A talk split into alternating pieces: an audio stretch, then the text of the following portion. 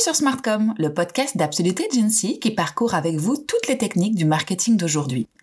Dans un environnement de sursollicitation permanente, les entreprises doivent se réinventer pour capter l'attention de leurs prospects ou clients de manière efficace. L'enjeu est de rentrer en contact avec leurs cibles de manière intelligente pour atteindre leurs objectifs. Alors, en route pour une série de podcasts qui mêleront des formats courts dans lesquels on s'arrêtera sur un sujet précis et d'autres dans lesquels j'aurai la chance et le plaisir de discuter avec des experts.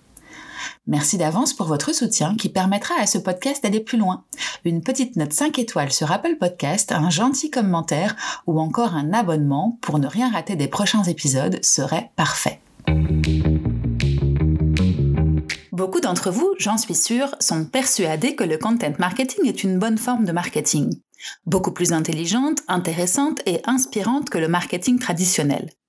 Mais beaucoup aussi se disent que le content marketing n'est pas fait pour leur entreprise, car celle-ci n'est pas suffisamment sexy, avec des guillemets autour de sexy, ou considérée comme quelque peu ennuyeuse.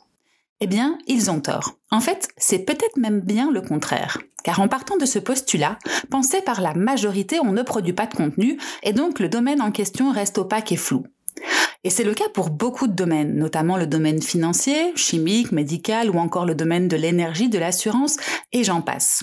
Ce trou béant, dans certains domaines d'activité, est une véritable aubaine pour créer du contenu qui soit qualitatif et qui bouscule les codes pour être top of mind dans la tête de vos prospects, partenaires et clients, et ainsi créer de la notoriété pour votre entreprise. Alors, comment débuter le travail de création de contenu dans ce type d'entreprise? Tout d'abord, nous vous conseillons de discuter avec vos collègues du département Sales ou encore vos Product Managers. Eux seront les questions les plus fréquemment posées par vos utilisateurs finaux. À partir de ces discussions, vous pourrez construire une partie de vos piliers de contenu en simplifiant et en rationalisant toutes les questions et interrogations que votre produit ou service suscite. Une autre partie de votre contenu peut être pensée en allant à la rencontre de vos clients. Recherchez des histoires qui montrent comment votre produit a un impact. Obtenez des études de cas, capturez des témoignages de clients. Enfin, dernière piste à étudier lorsque vous cherchez des sujets, regardez ce que fait la concurrence. Pas pour copier bien sûr, mais bien pour vous différencier, apporter de l'originalité et surtout pour augmenter la qualité et la pertinence des informations. Étudier d'autres domaines d'activité aussi vous permettra de recueillir des best practices. Mais faites juste attention à une chose, votre contenu n'a pas besoin de ne parler que de votre produit, on ne le répétera jamais assez.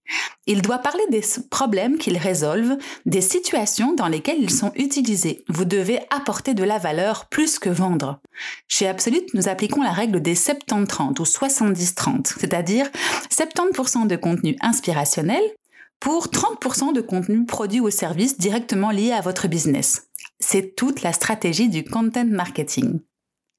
Une fois que vous avez listé les différents sujets à aborder dans votre stratégie de contenu, un autre conseil est d'être simple et visuel. Une image, une infographie, une vidéo, un carrousel valent mieux que mille mots. Transcrivez donc vos idées de la manière la plus simple possible. Et évitez bien sûr le jargon et le vocabulaire business.